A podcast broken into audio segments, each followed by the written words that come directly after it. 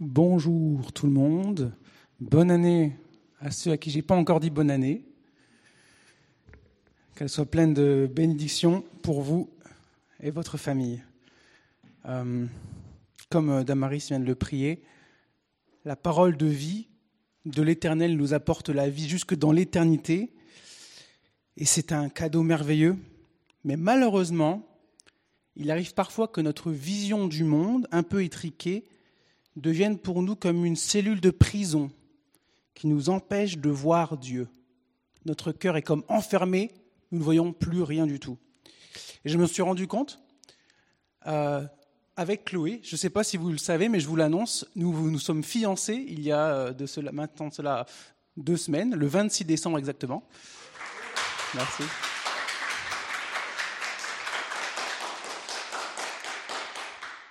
Oui, je suis d'accord, c'est assez cool. Et je suis français, je suis né en Picardie, un bon franchouillard, avec euh, né de parents français, mon père est normand, ma mère est du Nord. Chloé est chinoise, elle est née à Hong Kong, elle a grandi à Hong Kong, et elle a une vision du monde hongkongaise. Moi, j'ai une vision du monde française. Et euh, en tant que tel, on a grandi avec des idées qui viennent de nos propres cultures. Par exemple, pour moi, dans ma vision du monde, la durée d'une grossesse, c'est neuf mois. On m'a toujours dit depuis que je suis tout petit, à l'école, que la maman était enceinte pendant neuf mois. Je l'ai lu dans les livres d'école, mes parents me l'ont dit, etc., etc. Mais pour Chloé, c'est dix mois. Et c'est tellement ancré dans sa vision du monde ou dans la mienne qu'on avait beau dire l'un ou l'autre pour en démordre, eh bien, c'était pas facile. Et s'il n'y avait pas eu Google, je peux vous dire que j'en aurais pas démordu, parce qu'effectivement, elle avait raison. C'est bien dix mois, concrètement, scientifiquement, mais j'étais convaincu, j'étais convaincu que c'était neuf mois. Et il y a des choses comme ça dans notre vision du monde qui sont tellement ancrées comme ça, on a grandi dans ce milieu-là qu'on n'en démord pas. Et c'est juste enraciné en nous. Ça fait un peu partie intégrante de notre disque dur ou notre processeur. C'est un peu comme si on était câblé comme ça. Une autre possibilité? Quelle autre possibilité? Il n'y en a pas. Et par conséquent, on est comme imperméable à une autre idée. Et parfois, notre vision du monde nous rend imperméable à ce que Dieu veut nous dire. Totalement opaque, insensible à la possibilité qu'il y ait autre chose que nous aurions pu imaginer. Et vous l'avez compris, le cœur du Pharaon était totalement opaque, enraciné, imperméable à ce que Dieu voulait lui dire. Et on va voir à quel point ce cœur était enraciné. Et Dieu a quelque chose à dire à Pharaon dès le premier verset, verset 14. Si vous avez vos Bibles avec vous, papier, téléphone, je vous invite à les prendre. Exode 7, verset 14. L'Éternel dit à Moïse, le Pharaon a le cœur insensible. Il refuse de laisser partir le peuple. Le Pharaon a le cœur insensible. Il refuse de laisser partir le peuple son cœur était insensible. Dieu avait déjà demandé au Pharaon à deux reprises, et à deux reprises le Pharaon avait dit non, non. Son cœur est resté complètement insensible à la requête de Dieu. Pourquoi? Parce qu'il avait déjà sa vision du monde. Permettez-moi de me mettre un peu, pendant quelques secondes, dans les chaussures du Pharaon. Dans le palais où j'ai grandi, j'ai vu sur les murs le portrait de tous les dieux qui gouvernent le monde. On m'a appris qu'il y en a plus de 2000 et qu'ils règnent sur le monde des morts et sur le monde des vivants, le monde visible et l'invisible, l'eau, le ciel, la terre, toute la création et tous les phénomènes naturels dépendent de ces dieux. Le grand Dieu Soleil, Atum, le créateur de l'univers, n'est-il pas sorti de l'eau originelle comme un serpent autocréé en lui-même? Et le Dieu appelé Hapi, avec un seul P, n'est-ce pas lui qui provoque la crue du fleuve Nil quand il vient nous visiter à la moitié de l'année? Tout le monde sait qu'à la venue de Happy, le fleuve déborde et nous procure tout ce dont nous avons besoin et toute l'eau qui nous permet d'être riches. Et n'est-il pas représenté, ce Dieu Happy, comme un homme avec un ventre rebondi et la poitrine tombante, portant un chariot avec tous les bienfaits que le Nil nous, apporte? J'ai grandi et j'en suis convaincu. Le monde est gouverné par ces 2000 divinités. Depuis que je suis enfant, je sais aussi que lors de son couronnement, le Pharaon devient lui aussi un dieu. Il est purifié par Horus et Thoth, et à sa mort, il est pris par le dieu Atum pour rejoindre toutes les autres divinités. Le dieu de l'Égypte est aussi un dieu. Je suis un dieu. Je règne sur l'Égypte. Ce pays est l'un des pays les plus puissants du monde. Et depuis que je suis enfant, est-ce que ce peuple-là, les Hébreux, ne sont-ils pas un peuple d'esclaves qui travaillent pour les tout-puissants Égyptiens, un peuple qui travaille pour nous dans la poussière à longueur de journée, et qui travaillait déjà pour nous lors de mon père, à l'époque de mon père, à l'époque de mes grands-parents? Voilà ma vision du monde. Dans sa situation, si vous aviez été le Pharaon, qu'auriez-vous dit? Si vous avez vu débarquer deux papis de plus de 80 ans, représentants de ce peuple d'esclaves et ambassadeurs d'un Dieu dont tu ne connais même pas le nom Un Dieu parfaitement inconnu au bataillon. Eh bien, vous aurez certainement répondu la même chose que lui, ce qu'il a répondu à Moïse et à Aaron au chapitre 5 et au verset 2. Qui est l'Éternel? Qui est l'Éternel? Pour que j'obéisse à ses ordres En laissant partir Israël, je ne connais pas l'Éternel. Je connais Hapi, je connais Thoth, je connais Atum, mais qui est l'Éternel? Je ne laisserai pas partir Israël. Et même si lors de la deuxième rencontre, vous les avez mis un peu au défi et leur avez demandé de faire un miracle, et qu'ils avaient jeté un serpent sur le sol et qu'ils étaient transformés en serpent, ça vous aurait peut-être fait réfléchir un peu, mais quand même, de là à remettre en question toute votre vision du monde, je comprends peut-être un peu la difficulté du Pharaon enfermé dans son univers. Et pourtant, Dieu lui dit, le Pharaon est insensible.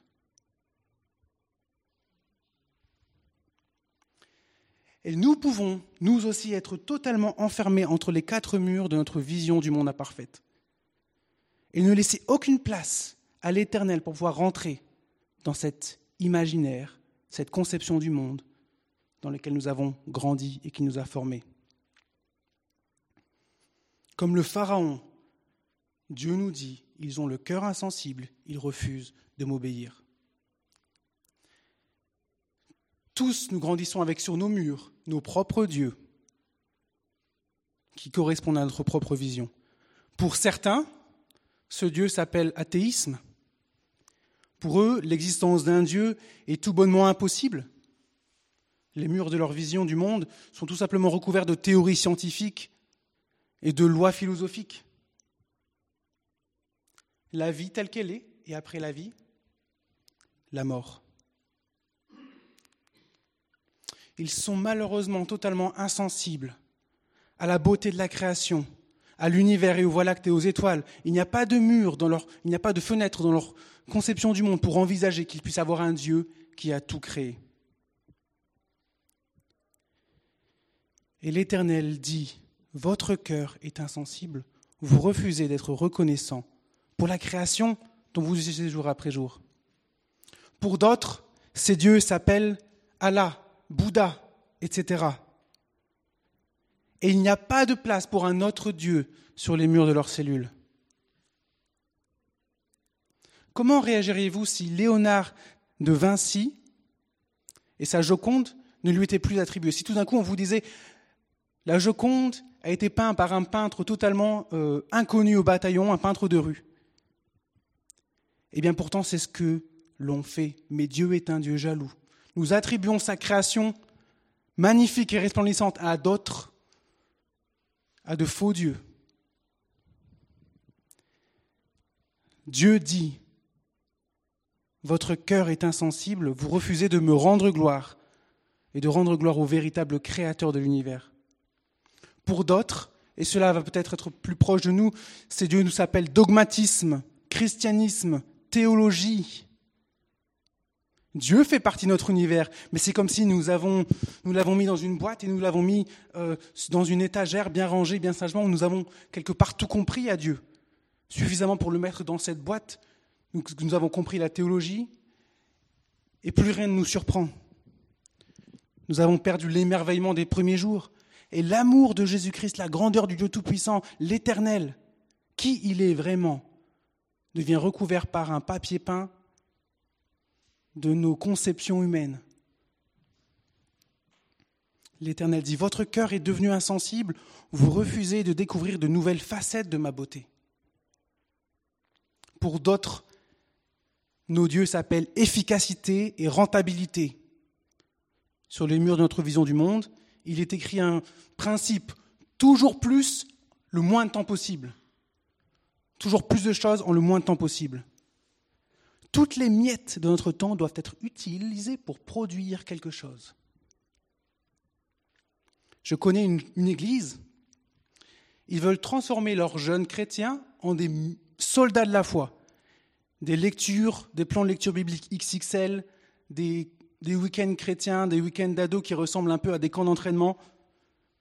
Toutes les opportunités doivent être utilisées pour que ces chrétiens soient des super chrétiens. Et c'est tellement dur que pour beaucoup d'entre eux, ça les décourage de la foi. J'ai entendu une sœur une fois qui m'a conseillé à quoi ça sert d'apprendre une langue et de passer des heures et des heures et des heures pour aller essayer d'aller partager l'évangile à un petit peuple de, quelques milliers d'habitants, alors que tu pourrais honnêtement, juste aller sur YouTube, faire des vidéos et toucher des millions de gens. Ce serait quand même beaucoup plus efficace.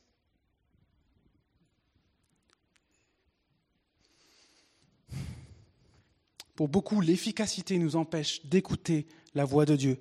Et dans notre emploi du temps efficace, notre cœur est insensible pour laisser le temps à Dieu de prendre le temps qu'il veut prendre avec nous. Parce que nous voulons être efficaces. Pour d'autres, le Dieu s'appelle la logique. Chaque décision doit s'appuyer sur des arguments réfléchis, des preuves, des assurances. C'est logique. On fait ce qui est logique, non? Mais si Abraham avait fait ce qui était logique, aurait-il quitté son pays, comme ça, sur une simple promesse? Aurait-il fait confiance à ce Dieu qui lui promettait qu'à l'âge de 90 ans, et même plus, il aurait un enfant? Et aurait-il accepté de l'amener sur une montagne pour le crucifier? Philippe, alors qu'il était sur le chemin, qu'il était en train de, partager l'évangile dans les actes, aurait-il accepté de quitter ce, lieu où, il y avait un véritable réveil des âmes et des âmes se convertissaient pour aller sur un, un chemin désert parler à un seul homme?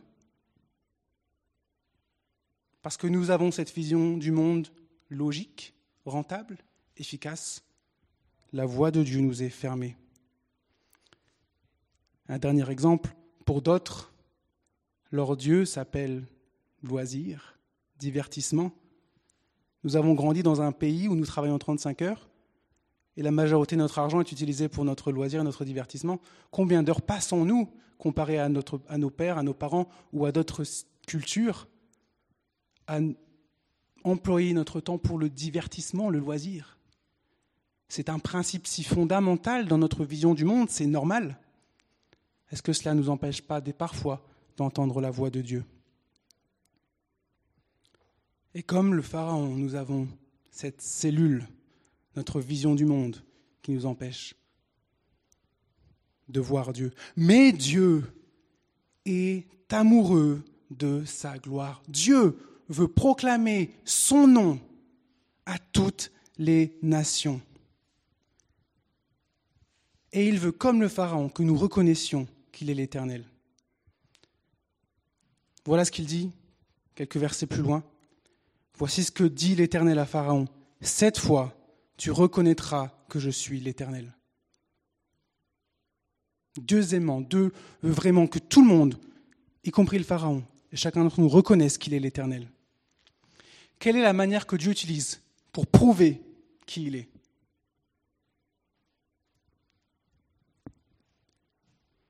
Pour prouver que Dieu est Dieu, il fait un miracle qui vient renverser, chambouler notre vision du monde. Je vais vous donner deux exemples. Premier exemple, il est là dans le texte. Exode 7, versets 21 à 22. Aaron leva le bâton et frappa l'eau du Nil sous les yeux du Pharaon et de ses serviteurs, et toute l'eau du fleuve fut changée en sang. Les poissons qui étaient dans le fleuve moururent, le fleuve devint infect, les Égyptiens ne purent plus en boire l'eau, et il y a du sang dans toute l'Égypte. Au tout début de la délivrance du peuple hébraïque, du peuple hébreu, Dieu, par un miracle, montre qui il est. Il frappe les eaux du Nil et transforme le poumon de tout le peuple de l'Égypte en un symbole de mort. Le fleuve qui devait donner la vie devient un symbole de mort. Il montre au Pharaon, à ses serviteurs et à tous les habitants, Je suis l'Éternel. Je suis, je suis celui qui était, qui est et qui sera. Je suis. Ce ne sont pas ces dieux qui ont créé l'univers, ni Atum, ni Happy, c'est moi, l'Éternel, je suis le Tout-Puissant. Et tu vas le reconnaître. Et au début de l'histoire de la délivrance de toute l'humanité du péché, des milliers d'années plus tard, Dieu fait un miracle pour montrer qui il est. Et cela commence dès le, début du ministère de Jésus. Nous lisons dans Jean 2 au verset 11. Tel fut à Cana, en Galilée, le premier des signes miraculeux que fit Jésus. Il manifesta sa gloire et ses disciples crurent en lui. Qu'a fait Jésus au début de son ministère en Galilée? Il a été à un banquet et il a transformé l'eau en vin.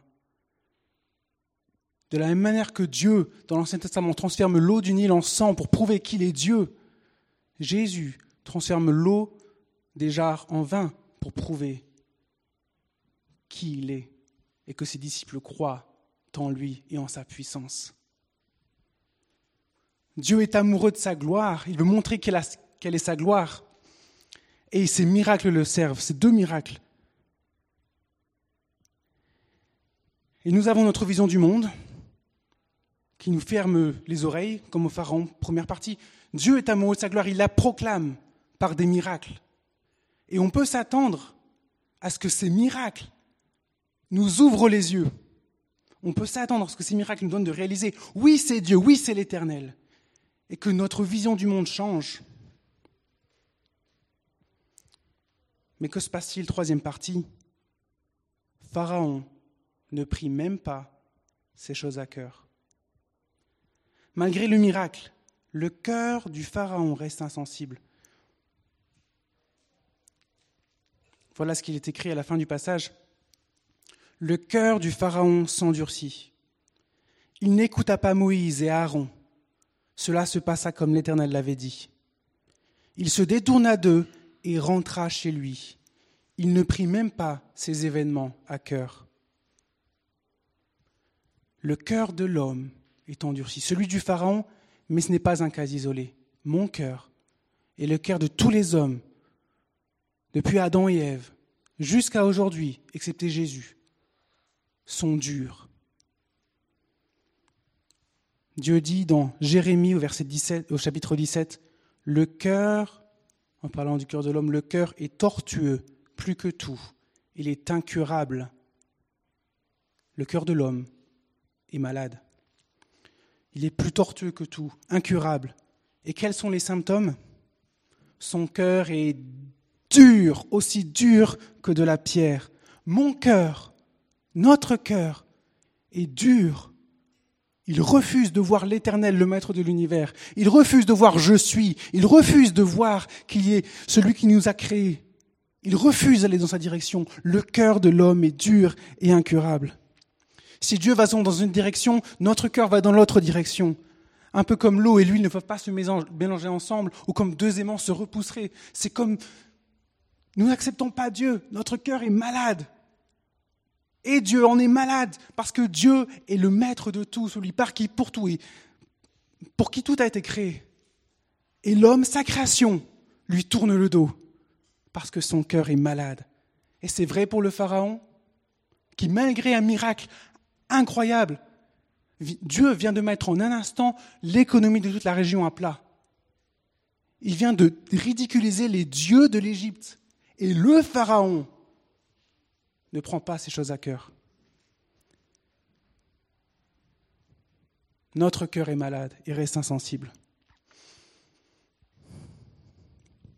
C'est quand même fou. Le Pharaon a vu le fleuve, celui-là même où son prédécesseur avait noyé les petits Hébreux et qu'il avait rempli du sang des Hébreux. Il voit ce fleuve se transformer en sang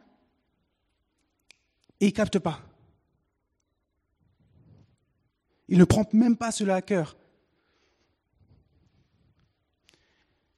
C'est pour le, Pharaon et les, et les Israélites, c'est la même chose. Que dire des Israélites Qui, à peine libérés par Dieu, ils sortent de l'Égypte. Et pour eux, le sang qui pour les Égyptiens était symbole de mort, pour eux, ce sang qui était symbole de vie, ils ne l'ont pas pris à cœur. Je m'explique. Si pour les Égyptiens le sang, l'eau du Nil transformée en sang, annonçait la mort et la, la perte de leur puissance, pour les Hébreux, elle annonçait la libération, elle annonçait qu'ils allaient sortir d'Égypte. Et si le sang des soldats égyptiens dans la mer Rouge signifie l'extermination de l'armée égyptienne, pour le peuple hébreu, il signifie l'entrée dans une nouvelle vie, la liberté. Si le sang sur le linteau des portes signifiait la mort d'un agneau, il signifiait les Hébreux que l'ange de la mort passait au-dessus d'eux et que la colère de Dieu ne les touchait pas et qu'ils avaient la vie. Autrement dit, ce sang qui pour les Égyptiens signifiait la mort, pour les Hébreux signifiait la vie. Ils avaient vu ça, ils avaient vu les signes, les dix plaies, la mer séparée en deux. Mais leur cœur est malade et dur comme de la pierre. À peine étaient-ils sortis d'Égypte qu'il trompait Dieu avec un veau d'or, qu'il trompait Dieu avec, comme il faisait en Égypte, une idole. Que dire de Judas et des pharisiens? Eux aussi avaient vu les grands miracles que Jésus faisait. L'aveugle voir, le paralytique marcher. Eux aussi avaient vu l'eau changer en vin. Judas avait vu Jésus marcher sur les eaux et calmer la tempête avec un seul mot.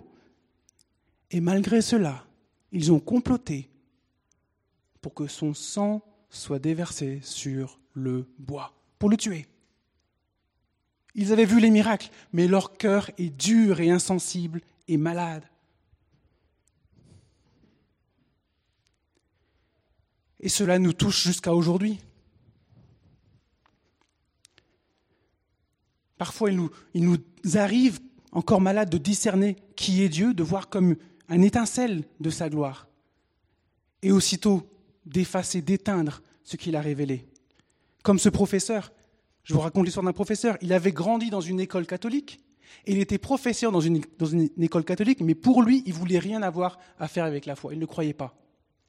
Jusqu'au jour où sa maman est tombée gravement malade. Totalement démuni et impuissant, qu'est-ce qu'il a fait? Il est rentré dans la chapelle de cette école.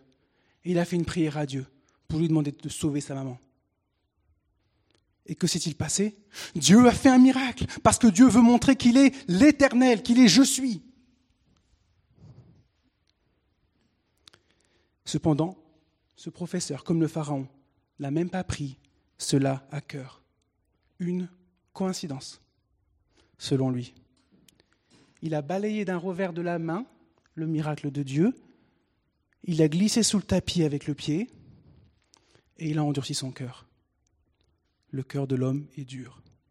Et combien de musulmans qui ont vu des rêves, qui ont vu des visions? J'ai rencontré une, maman Nadia, comme on l'appelle.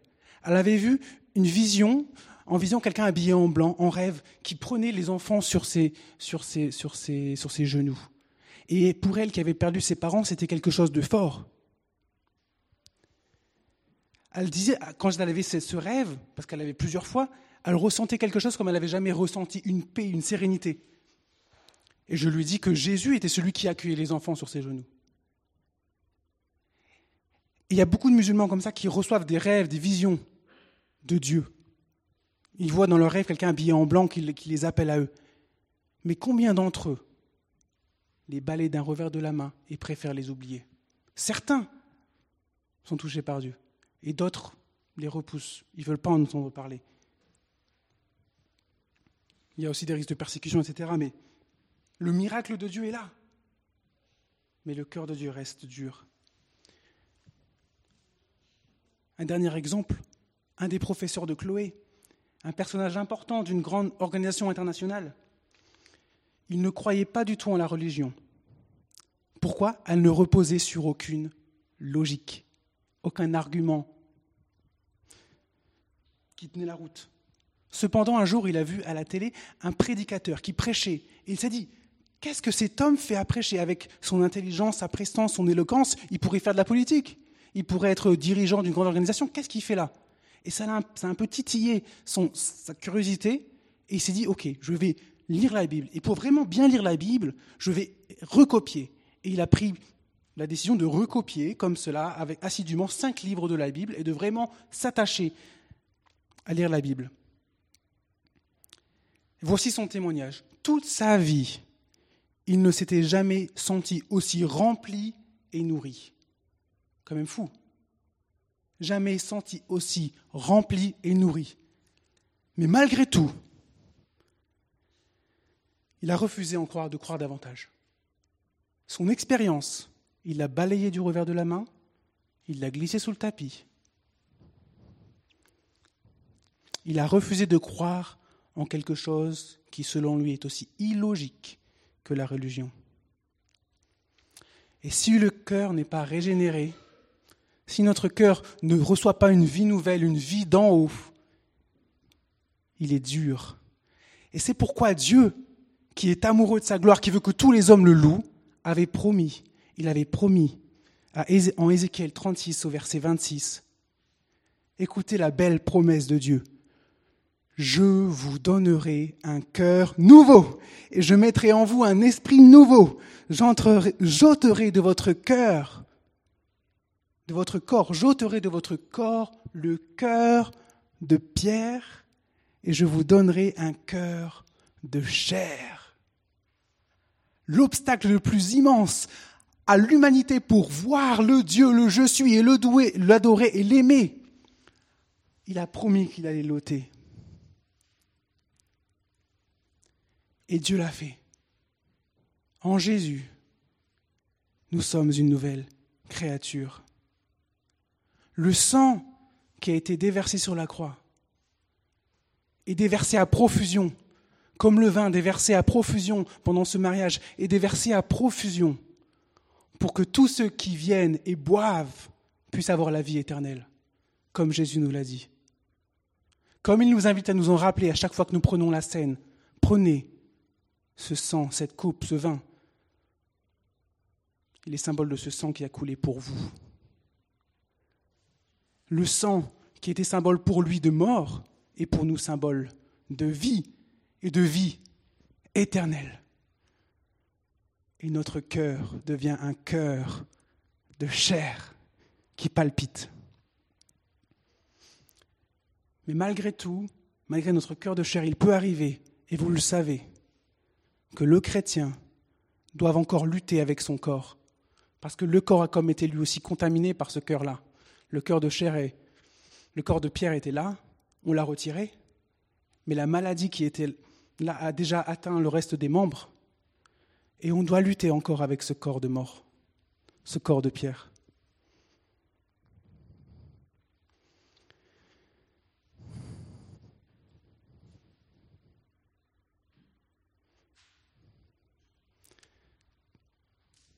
Je vais prendre un exemple.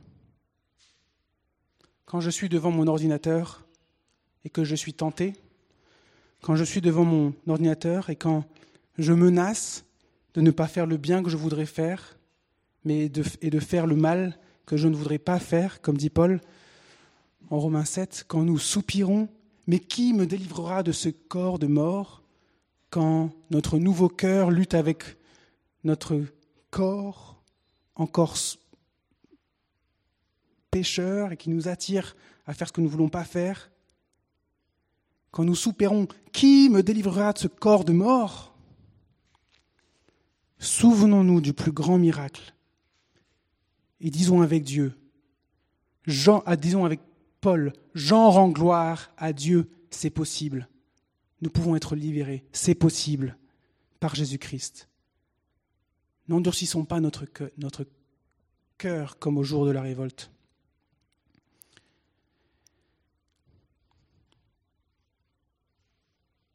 Même si nous avons notre cœur de chair, nous pouvons, comme le Pharaon, être insensibles au plus grand miracle que Dieu a fait, le miracle de Jésus-Christ. Malgré le fait que nous avons été sauvés et que le plus grand miracle n'a changé notre cœur, nous pouvons encore l'oublier et retourner dans le péché. Si cela se passe, et je vais finir là-dessus, si j'ai chuté, si comme David, qui avait euh, couché avec la femme d'un autre et avait organisé son assassinat pour couvrir son péché, si comme David nous avons péché, si comme David nous avons fait ce que nous ne voulions pas faire, si comme David c'était déjà trop tard et que nous pleurions sur notre péché, comme David, dans son psaume 51, crions vers Dieu. Ô Dieu, crée en moi un cœur pur. Renouvelle en moi un esprit bien disposé. Et cette prière, c'est la prière de chaque homme, de l'homme qui n'a pas encore eu le cœur renouvelé, mais qui veut voir Dieu, qui crie, parle à Dieu, demande-lui, ô Dieu, crée en moi un cœur pur. Ou du chrétien, après avoir péché, et qui se morfond parce qu'il a le temps, peut-être juste d'une seconde, d'un seul clic, oublié le plus grand miracle de Dieu son maître Jésus, mort sur une croix, ressuscité, cette vie, ce cœur renouvelé, et qu'il a péché. Cette prière, ô Dieu, crée en moi un cœur pur, renouvelle en moi un esprit bien disposé.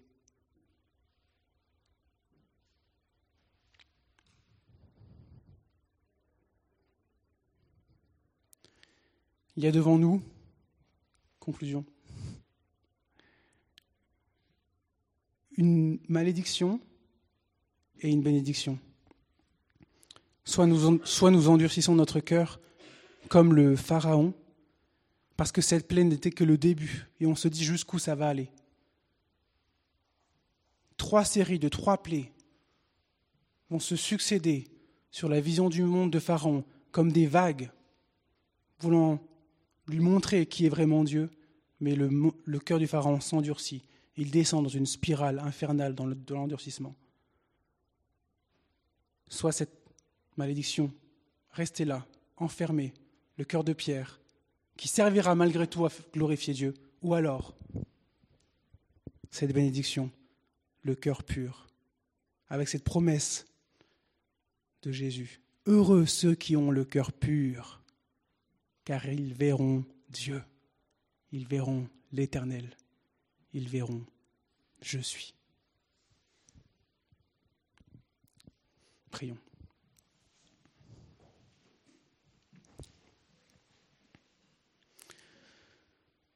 Seigneur mon Dieu, pardonne-moi pour toutes les fois où moi aussi j'oublie.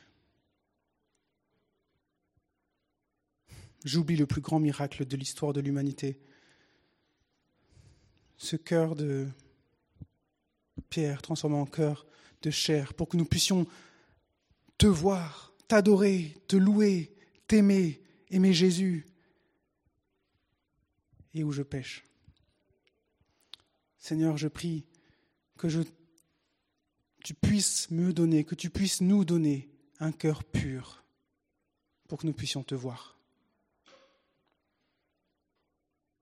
Ne permets pas que nous nous enfermions dans l'endurcissement. Amen.